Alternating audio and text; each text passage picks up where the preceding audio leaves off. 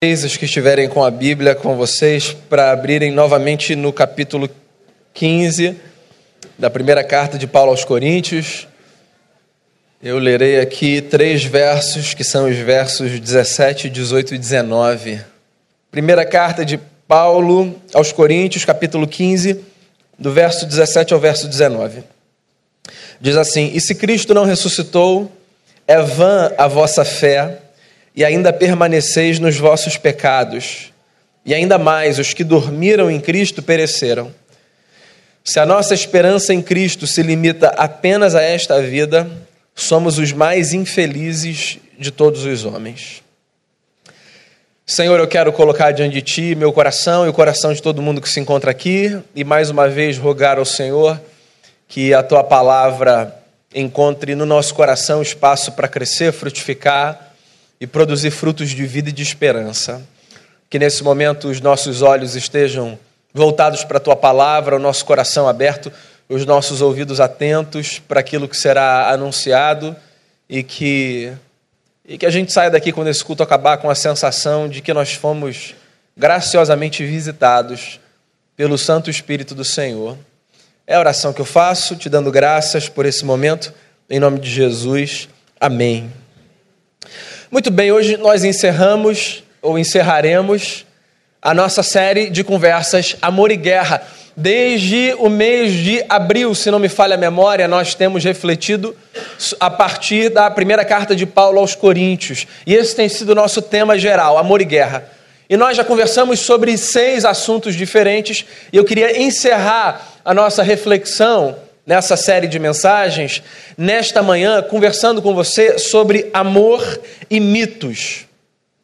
Pois bem, veja se você já participou de alguma conversa desse jeito. O camarada diz assim para um outro: Então, você acredita em Deus? E o outro responde: Acredito. Você acredita que esse mundo é palco da existência de um conflito entre bem e mal? Acredito. Você acredita em Jesus Cristo? Acredito. E você acredita na ressurreição? Não, na ressurreição não.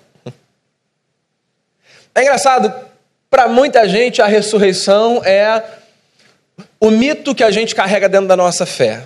Né? É esse negócio que a gente abraça porque está no pacote, mas que Ninguém que pensa um pouquinho resolve abraçar, porque, afinal de contas, para nós que vivemos depois do iluminismo, esse negócio de ressurreição não faz o menor sentido. Então, para muita gente, a ressurreição é um mito.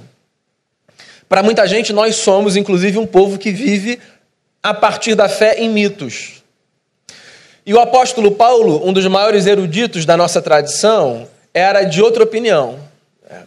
O apóstolo Paulo acreditava tanto na ressurreição do Cristo que ele dizia o seguinte: Bem, se Jesus não ressuscitou, então nós somos, dentre os homens, os mais infelizes, nós somos gente sem esperança e nós estamos presos aos nossos delitos e pecados, ou seja, nós somos incapazes de superar as nossas falhas. Queria fazer uma pergunta a você e queria que você respondesse aí para você, refletisse a partir dela. E a pergunta é a seguinte: o que é um cristão? Vamos lá, você tem de definir o que é um cristão para alguém. Algum amigo seu não compartilha da sua fé, não faz ideia do que seja, nunca se interessou, e repentinamente pergunta a você: mas que gente é essa da qual você faz parte? O que é um cristão? Essencialmente, algumas respostas são muito comuns a essa pergunta. Vou dizer a você quais são. A resposta mais comum a essa pergunta é: um cristão é alguém que vai à igreja. Essa é a resposta que você mais ouve. O cristão é aquele camarada que no domingo ou algum dia da semana vai para a igreja e tem a prática de fé dele lá. Também tem gente que responde essa pergunta dizendo assim: um cristão é um sujeito que acredita em Deus, ponto. Outras pessoas vão dizer que o cristão é alguém que segue os ensinamentos de Jesus. Há quem diga que o cristão é o sujeito que acredita e que lê a Bíblia. Eu não acho que essas respostas estejam de todo erradas. Não acho mesmo. talvez elas não sejam apropriadas para a pergunta. Porque eu acho que essas respostas são respostas que mostram para a gente o que um cristão faz, mas não necessariamente quem um cristão é. Nós somos essa gente que vai à igreja, é verdade, estamos aqui reunidos. Nós somos essa gente que acredita em Deus, é um pressuposto nosso de fé. Nós somos parte de um povo que lê a Bíblia, que acredita na Bíblia. E nós seguimos os ensinamentos de Jesus. Mas, essencialmente, existe uma definição que fundamentalmente sustenta quem nós somos do ponto de vista da nossa identidade religiosa. Nós somos um povo que crê na ressurreição do Cristo. Essa é a nossa crença basilar. É o fundamento a partir do qual tudo aquilo que a gente confessa se sustenta. Nós somos uma gente que acredita na ressurreição de Jesus de Nazaré, a quem nós chamamos de Senhor. Daí tem uma coisa interessante, porque quando a gente acrescenta esse elemento à conversa, das duas, uma. Ou a gente recebe um olhar de descrédito, do tipo, ah, você é uma pessoa intelectual, inteligente. Ou, ou, tratam a gente como se a gente fosse assim, um personagem da Disney, sabe? Ah, que bonitinho. Eu fico, inclusive, com a sensação de que, assim, nos olham como se nós fôssemos esse grupinho estranho que acredita no Conde de Fadas. Deixa eu fazer uma propaganda aqui. No final de julho, a gente vai ter um congresso aqui na igreja.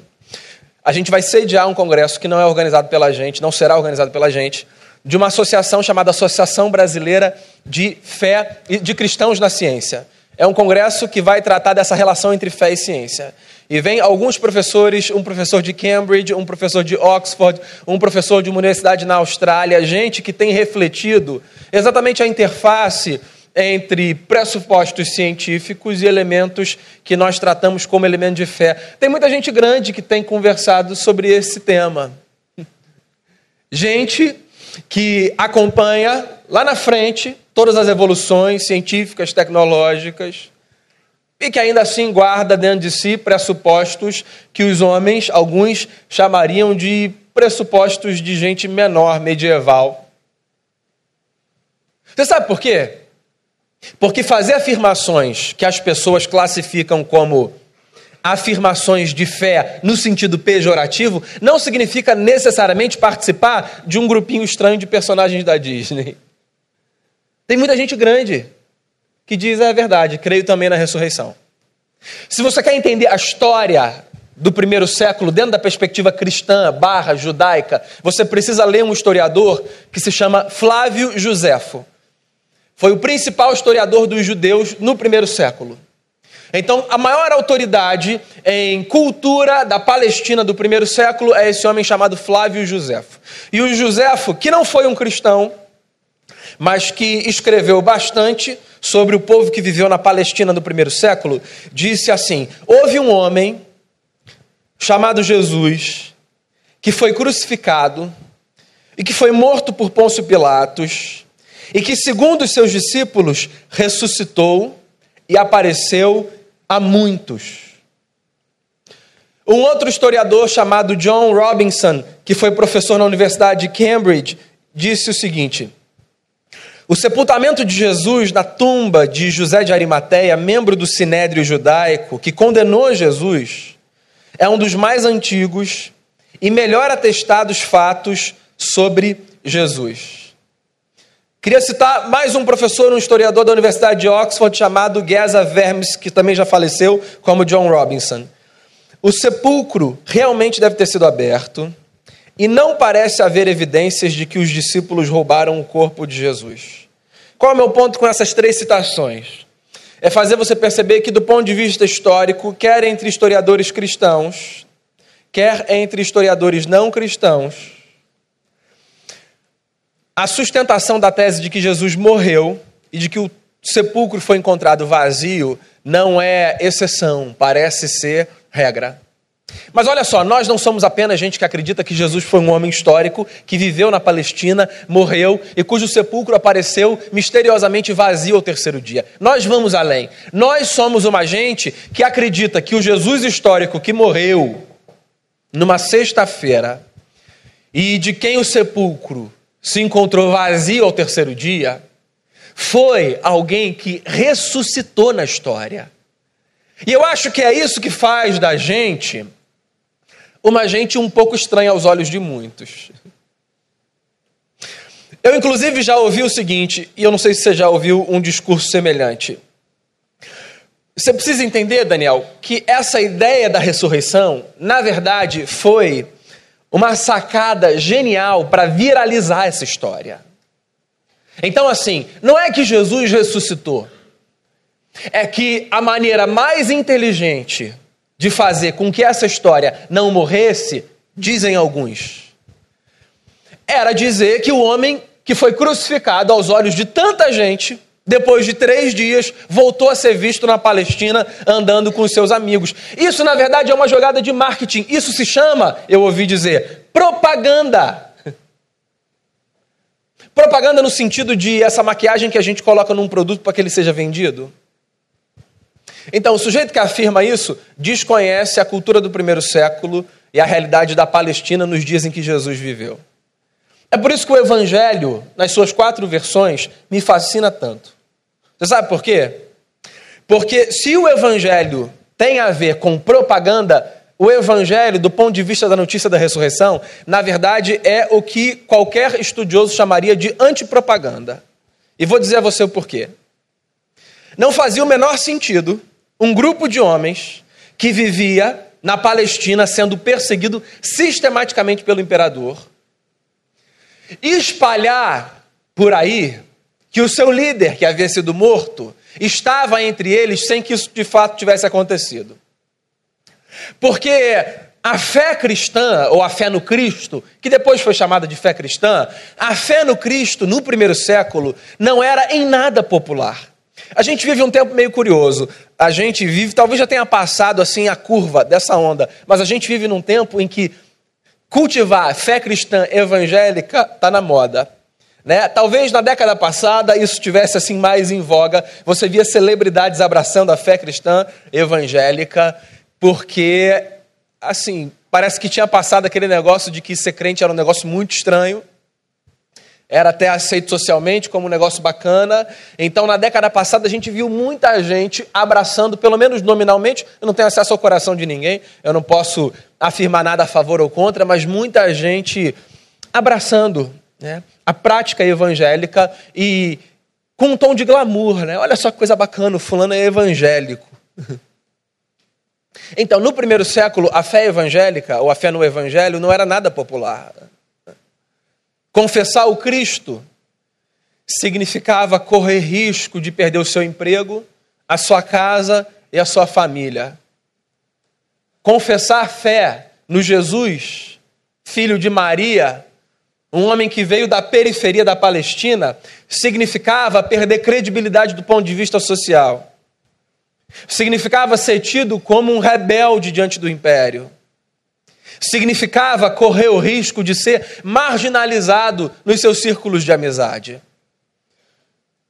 E eu fico me perguntando, num cenário como esse, o que é que leva um sem número de gente a sair pelas ruas da Palestina bradando: sim, ele está vivo, ressuscitou. Você quer ver mais um indício de que o evangelho é, na verdade, a antipropaganda? Se você olhar para os evangelhos, os evangelhos que relatam a ressurreição de Jesus apontam Maria Madalena como a primeira testemunha ocular da ressurreição do Cristo. Inclusive, se você pegar o relato do João, o relato do João é bem interessante, porque o João diz o seguinte: que Maria Madalena foi com Salomé e com a outra Maria, mãe de Jesus, ao sepulcro no domingo de manhã, elas foram embalsamar o corpo do seu mestre. Ou seja, as pessoas que andavam com Jesus não acreditavam na ressurreição, não esperavam a ressurreição. Porque se elas estão indo ao sepulcro para embalsamar o corpo do seu mestre, elas estão tratando a morte de Jesus como um fato inquestionável e irreversível. Porque se elas acreditassem na ressurreição, elas estavam indo domingo de manhã com um bolo na mão. Vamos fazer festa. E não foi isso que aconteceu. A Maria tomou um susto quando chegou lá. Porque ela viu aquela pedra removida. Um lenço corpo nenhum embaixo. A Maria correu para onde ela deveria correr. Ela foi em busca dos dois grandes amigos de Jesus, Pedro e João. Depois você olha no texto se o Pedro e o João acreditaram na Maria. Eles eram amigos, os melhores amigos de Jesus. Por que, que eles não acreditaram na Maria e saíram correndo para ver? Chegaram antes dela. Porque na Palestina, no primeiro século, o testemunho de uma mulher, me perdoem mulheres, assim não contava em tribunal algum, nem num tribunal romano, nem num tribunal judaico. Uma mulher não tinha voz nem vez. E o que ela falasse não era escrito. Porque afinal de contas, me perdoem, olhar do tempo, é uma mulher falando. O olhar de um judeu em relação a uma mulher era um olhar tão depreciativo que um judeu orava no primeiro século agradecendo a Deus por não ser mulher, cachorro e samaritano.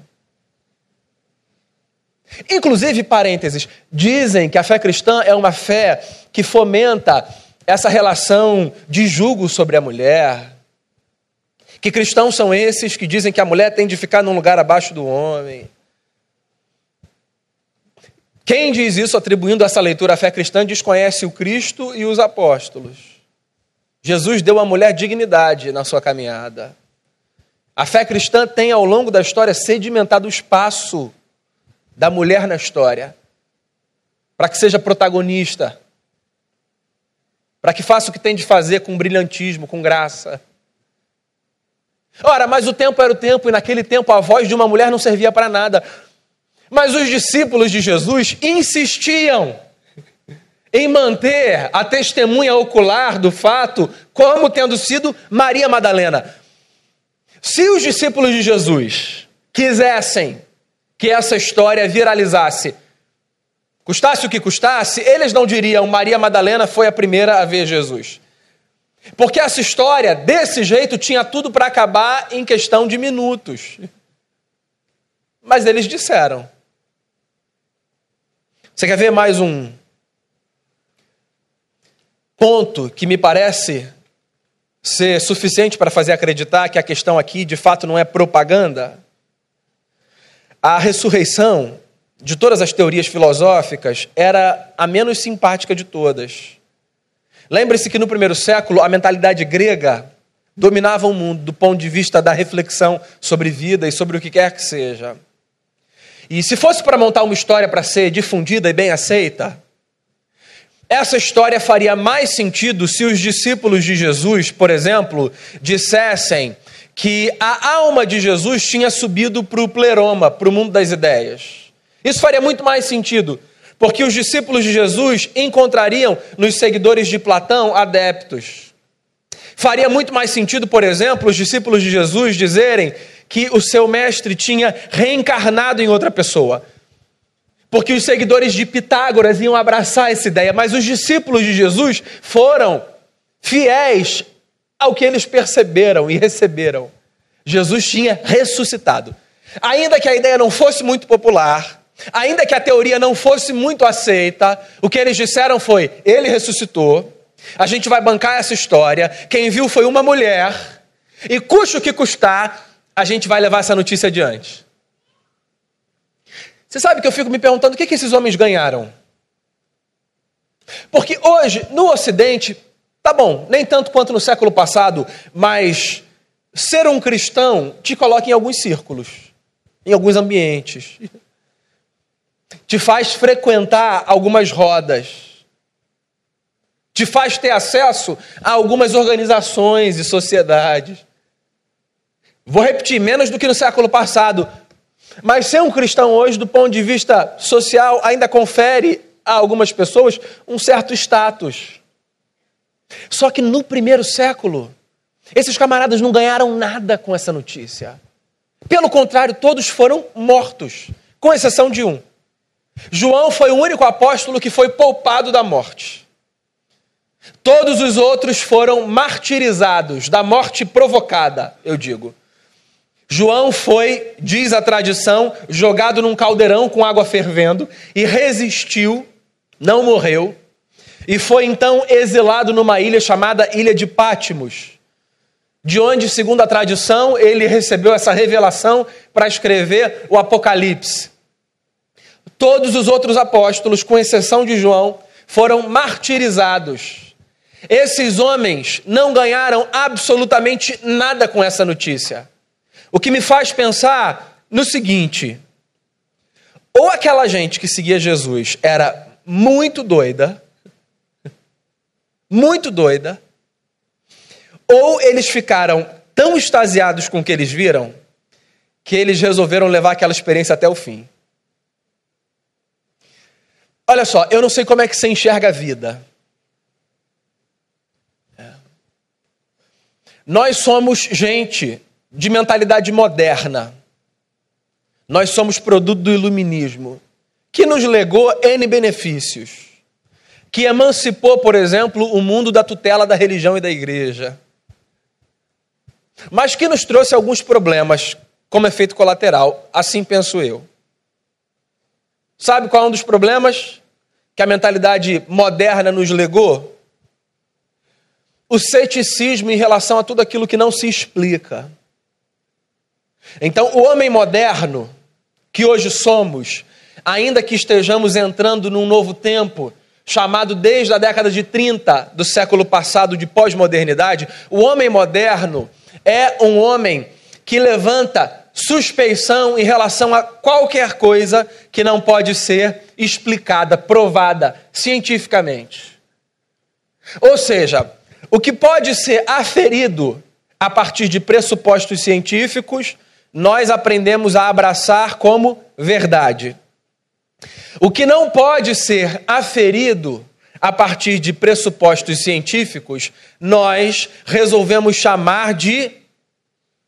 Em verdade, porque mentira é uma palavra muito forte hoje em dia. Bem, mentira. Fábula, lenda, o que quer que seja. Mas sabe de uma coisa? Nas nossas conversas intelectuais, eu gosto de uma expressão do Luiz Felipe Pondé, ele chama de jantares inteligentes, essas conversas que ficam assim na superfície, que a gente não desce, e que nos dão a impressão de que somos todos super intelectuais, mas que se descermos assim, cinco centímetros nos desconcertam. Nas nossas conversas, nós bancamos a tese de que, sim, essas coisas que não se explicam, fantasiosas, não são para gente como a gente. Mas a verdade é que todos nós reconhecemos que existe na história, citando aqui Hamlet, muito mais entre o céu e a terra do que supõe a nossa vã filosofia. Todos nós, todos nós. Há coisas que nos silenciam, que nos calam, há coisas que nos assombram, porque são coisas que não se explicam, mas que se percebem. Do ponto de vista da ciência, nós acreditamos num princípio que se chama princípio da uniformidade da natureza. Ou seja, nós acreditamos que as coisas funcionam no universo dentro de um padrão. E é esse padrão que explica o universo. E que faz com que as coisas possam ser vistas, observadas, apontadas, descritas.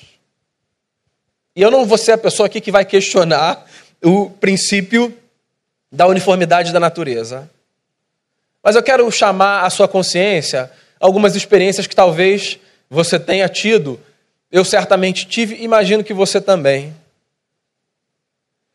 Sabe quando um médico diz a uma família assim: Olha, faça uma oração, reze, como quer que ele queira dizer, diante de um quadro que parece irreversível? Sabe quando alguém diz assim a você: é, os dados são esses, o resultado teria de ser aquele, mas alguma coisa aqui aconteceu e nós não temos como explicar? Já passou por uma experiência como essa? De alguém em quem você põe credibilidade, confiança, alguém que tem autoridade, olhar para você e dizer: se você confia ou se você acredita em alguma coisa, Então, apegue-se àquilo. Você acha que esse recado é só um recado de conforto, do tipo, prepara o seu coração? Pode até ser também, tá? Eu acho que do ponto de vista emocional, assim, é uma forma da gente preparar o coração alheio para o pior. Pode ser. Mas eu acho que há mais aí. Não houvesse mais, eu acho que esse discurso seria muito cruel. Eu acho que há, por detrás desse discurso, a crença de que, sim, existem fenômenos na história que ocorrem e que contrariam o princípio da uniformidade da natureza. Existem coisas que acontecem na história e que sobejam as nossas tentativas de explicação. Existem coisas que nos tocam e que não são tangíveis, contraditório que sou, e porque elas nos tocam, mas nós não conseguimos tocá-las, de misteriosas que são. Eu, inclusive, não conseguiria viver uma vida sem acreditar na possibilidade do mistério enquanto realidade que nos toca. Eu acho que essa percepção muito niilista da vida é muito sem graça. É isso daqui, se resume a isso, nada para além disso, nada antes disso, nada depois disso. Eu gosto de perceber a vida como palco de muitas coisas naturais, de muitas coisas que são produzidas pela nossa inteligência, de muitas coisas que são fomentadas pela nossa vontade pela nossa força, mas como palco também de muitas coisas que nos silenciam. E eu acho, inclusive, que essas experiências que nos silenciam nos colocam no nosso lugar, sabe? Eu acho que nós sofremos de um mal. Nós não sabemos lidar com muita facilidade com o resultado positivo das coisas que nós construímos. Então, quando nós construímos coisas muito bacanas, nós temos uma tendência. A tendência de nos acharmos mais bacanas do que os outros, que também até podem ser bacanas, mas não são tão bacanas quanto a gente. Nós não sabemos lidar muito com o resultado daquilo que a gente constrói e que é aplaudido. Tanto é que nós falamos sobre as pessoas, ou dizem sobre nós. Ah, fulano já foi mais pé no chão. Acho que esse negócio aí que ele passou levou ele lá para cima. E eu acho que essas experiências com o mistério, com o que transcende, com o que não se explica, elas colocam a gente assim no nosso lugar na história. Eu acho que elas nos calam por sinal, você já percebeu como ser silenciado pelas coisas é difícil? O silêncio, meu amigo, nos angustia. Não ter explicação para algumas coisas é ensurdecedor, enlouquecedor. A gente quer resposta para tudo. Porque ter a convicção de que existem coisas que estão para além incomoda demais gente como a gente que quer controlar a história. Então, quer seja no gabinete pastoral, quer seja no meu consultório, eu recebo gente o tempo todo que chega dizendo assim: Mas como é que esse negócio acontece? Quando eu vou superar esse negócio? A gente quer controlar, inclusive, os processos pelos quais a gente passa. E mesmo que a resposta não seja verdadeira, tá? Só de receber uma resposta, a gente já dá uma respirada. Sabe a criança? que fala para o pai e para a mãe assim: Eu quero, quando? Eu quero esse brinquedo, eu quero esse brinquedo. Aí o pai não aguenta mais, fala: Eu vou te dar no fim de semana. E nem dá, mas aí a criança já muda de assunto. Que a gente quer ter assim, a gente quer ter algo factual na nossa consciência para ter a sensação de que a gente controla. Aí a gente deixa de ser criança, a gente cresce. E o que, que acontece? A gente começa a ter mais consciência de que a gente não controla tudo. E para muita gente isso é muito angustiante. Eu resolvi abraçar o mistério como uma realidade da vida, como um fato. Eu resolvi escrever embaixo do Shakespeare e dizer: é isso aí, tem muito mais. Muito mais entre o céu e a terra do que supõe minha filosofia vã. Eu resolvi escrever embaixo do Moisés e dizer: isso aí. Há coisas que me são reveladas e há tantas outras que não me são. E as que me são reveladas me pertencem, eu toco.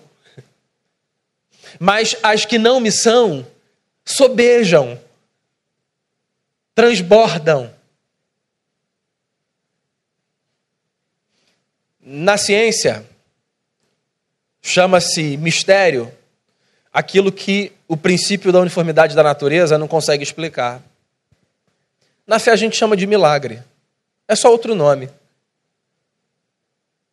Mas a gente está falando da mesma coisa. Você sabe por que eu acredito na ressurreição? Porque eu acredito em milagre, ponto.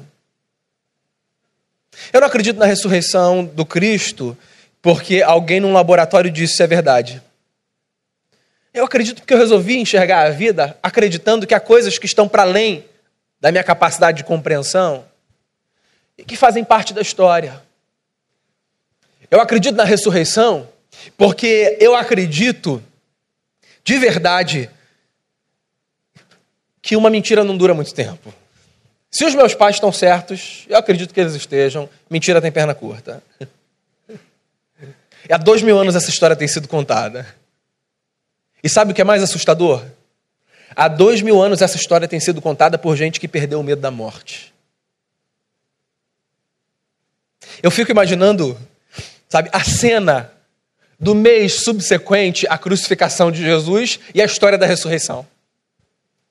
Eu vou repetir algo que eu disse, inclusive, no domingo da Páscoa. Para o César, para o imperador, Jesus não era um problema do ponto de vista religioso. Para os judeus, Jesus era um problema do ponto de vista religioso.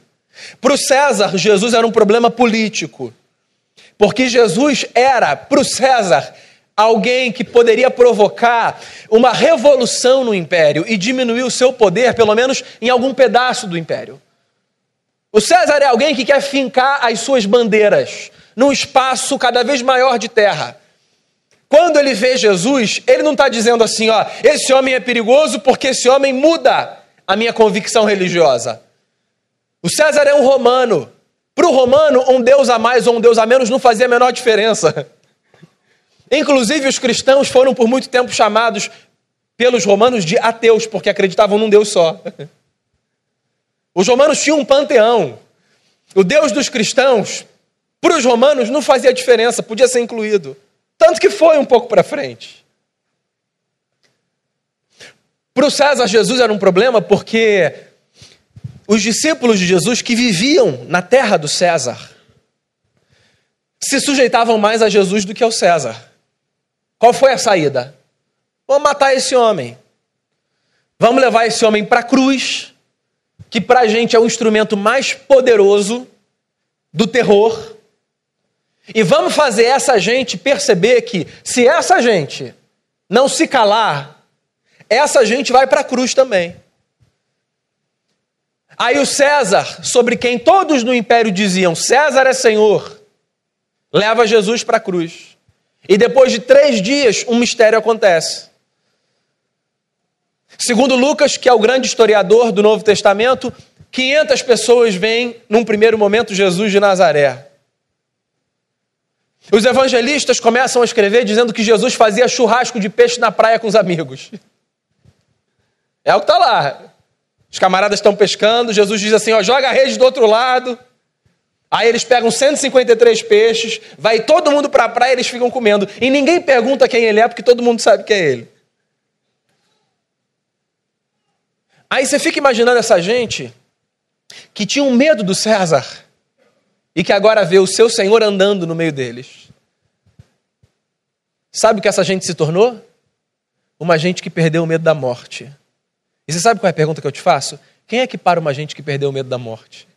Ninguém, meu amigo. Ninguém. É isso aí. A pergunta que eu te fiz lá atrás, o que é um cristão, pode ser respondida também dessa forma. Um cristão é alguém que perdeu o medo da morte. Alguém que a reverencia, porque a morte é uma tragédia. Perder gente que a gente ama é uma tragédia. Mas a morte não nos desespera mais porque a morte foi atravessada pelo poder da ressurreição. E quando nós estamos diante de qualquer experiência cabal da morte, ou parcial, as enfermidades que nos lembram de que a morte está próxima, ou o que quer que seja, a loucura dos assaltos da nossa cidade, os sequestros relâmpagos loucos da nossa cidade. Quando nós estamos diante dessas experiências e trememos e tememos, uma lembrança nos traz paz ao coração Nós somos um povo que perdeu o medo da morte. Nós somos essa gente que acredita no poder da ressurreição. Nós somos essa gente que deixou de dizer, diante do poder da espada, César é Senhor, e que passou a dizer, Jesus Cristo é o Senhor.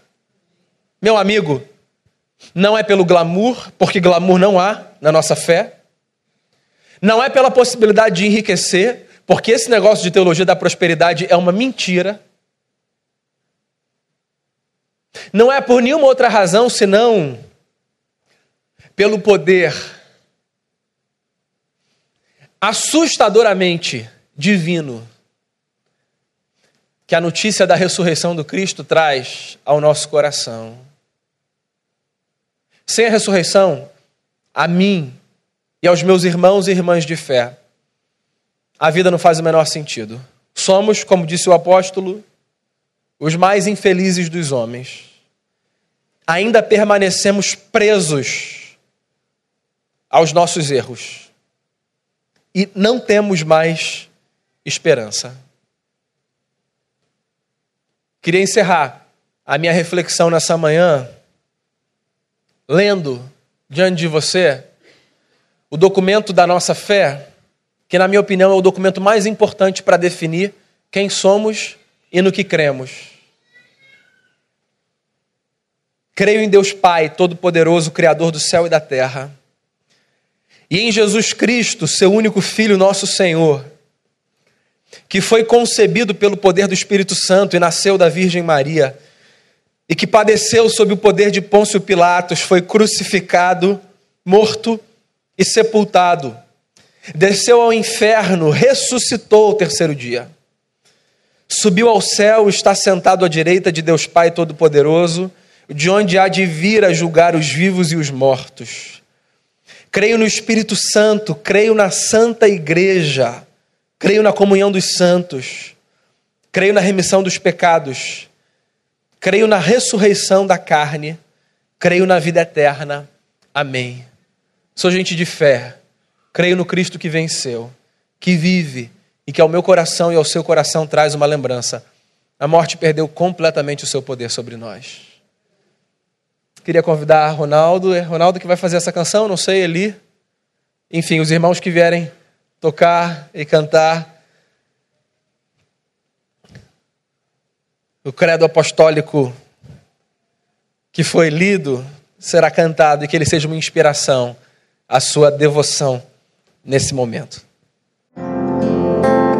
Queremos em Ti, Senhor, e somos gratos por essa fé que nos é, assim nós confessamos, presente dos céus. Que o nosso coração seja um coração alimentado por essa fé no Cristo e que isso mude o curso da nossa vida, que as nossas ações, que a maneira como a gente constrói relacionamento, que a maneira como a gente ama, como a gente guarda esperança no coração, que tudo isso seja moldado pela nossa fé no Cristo que venceu a morte.